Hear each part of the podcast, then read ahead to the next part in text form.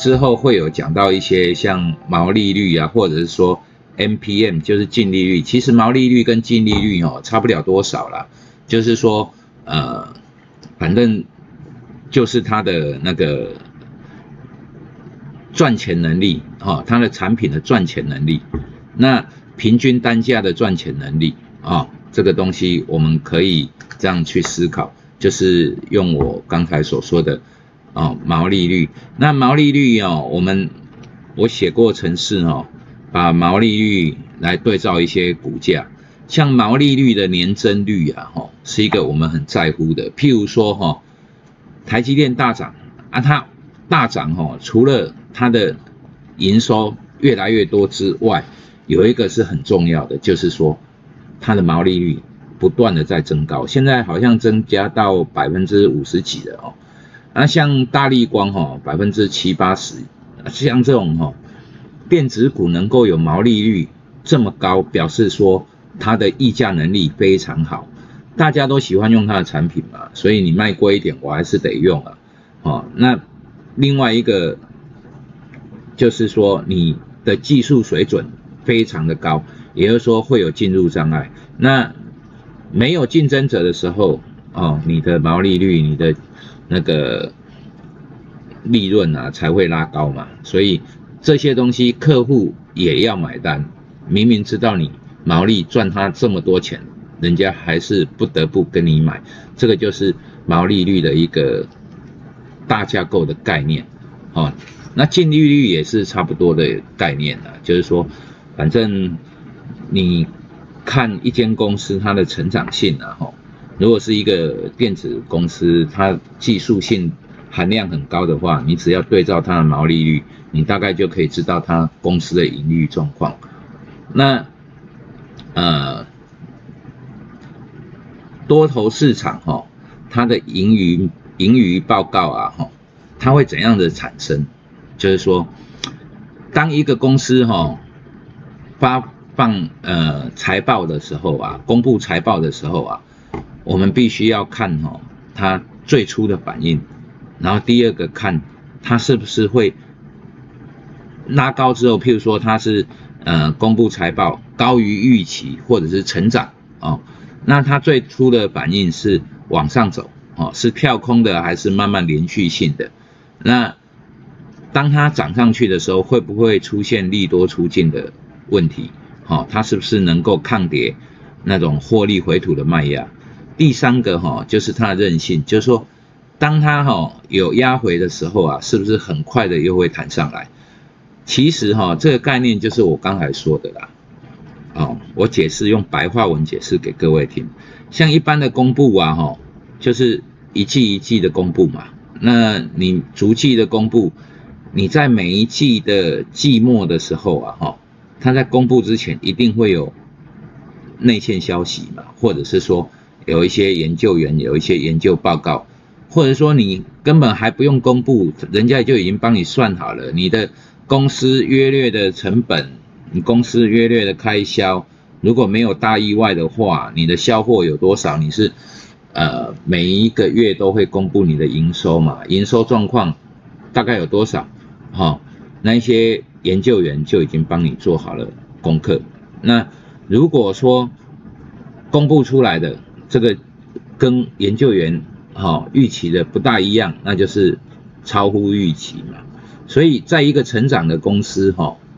它都会有这种现象，超乎预期的一个基本的概念。那每一季既然季报是公布一季一季的，那也就是说我们在观察一个企业，它通常都是三个月做一个小的 cycle，小的区间。如果说这一季跟下一季没什么太大的变化，成长性大概都符合预期，那也就是说它的呃三个月的这种区间呢，会持续性的往一个方向走，那累积起来就会成为一个趋势啊。这个东西是连技术面呃一起去思考的。其实哦，我们做交易啊，哈，一通百通啊。你把一些基本面跟技术面的概念啊合在一起，那你就会得到一种哦结论。你不需要去测试它的周期大概多久，或者说呃我们在做交易的时候会检验基本面呢，到底是基本面重要还是技术面重要？我想哦，这个都不用争了，会涨的股票最重要啊，这种东西技术面哈绝对是领先基本面的，所以基本面会怎样哦？其实以后再说，但是呢，出现了买进讯号呢，先买再说，因为后面的东西就会支持你买进的原因，好，这个东西就是一个基本面的东西。那它有讲一些，譬如说长期预测啊，哈，或者是存货分析。这个存存货分析哦，我们特别挑出来讲，譬如说哈，它有举一个例子，就是铜价，哦，铜价上涨，那。铜价上涨呢，如果是形成一个趋势呢，这些本身就有一些存货的一些公司啊，哈，那它就会股价就会明显的反应。我举个例子，譬如说油价，油价在大跌的时候啊，哈，那些炼油厂，譬如说台塑啊，哈，我呃或者是中油啊这些公司，它本身哈，不管库存或者是在途的一些。石石油啊，基本上，譬如说我去中东买油，那油还没装上船就已经在跌了。那从中东一直开到台湾这一段时间哦，油价跌得更凶，也就是说它的成本是偏高的哦。那我们在台湾的算法就是依照目前的呃市场价格，然后做一个加权的处理。那你。买油过来肯定是亏损的啊，譬如说中国石油哈，大陆最大的中国石油，那呃这一段期间呢亏损的非常严重哦，都是百亿人民币起跳的，像这种东西哈就会明显的反映在它的股价上面，所以存货呢跟它原料跟它库存哦都是相关的哦，那呃它里面又有讲到一些。啊，存货如何去掉解决存货的一些方法，然后应收账款分析、差异性讯息，像这些东西哈，就不用多说，因为你如果稍微研究一下财务报表，你就会理解。好，那最后呢，他有说一个全力冲刺密码三三，好，这个东西哈，就是说，呃，盈余销货、营业利润，哈。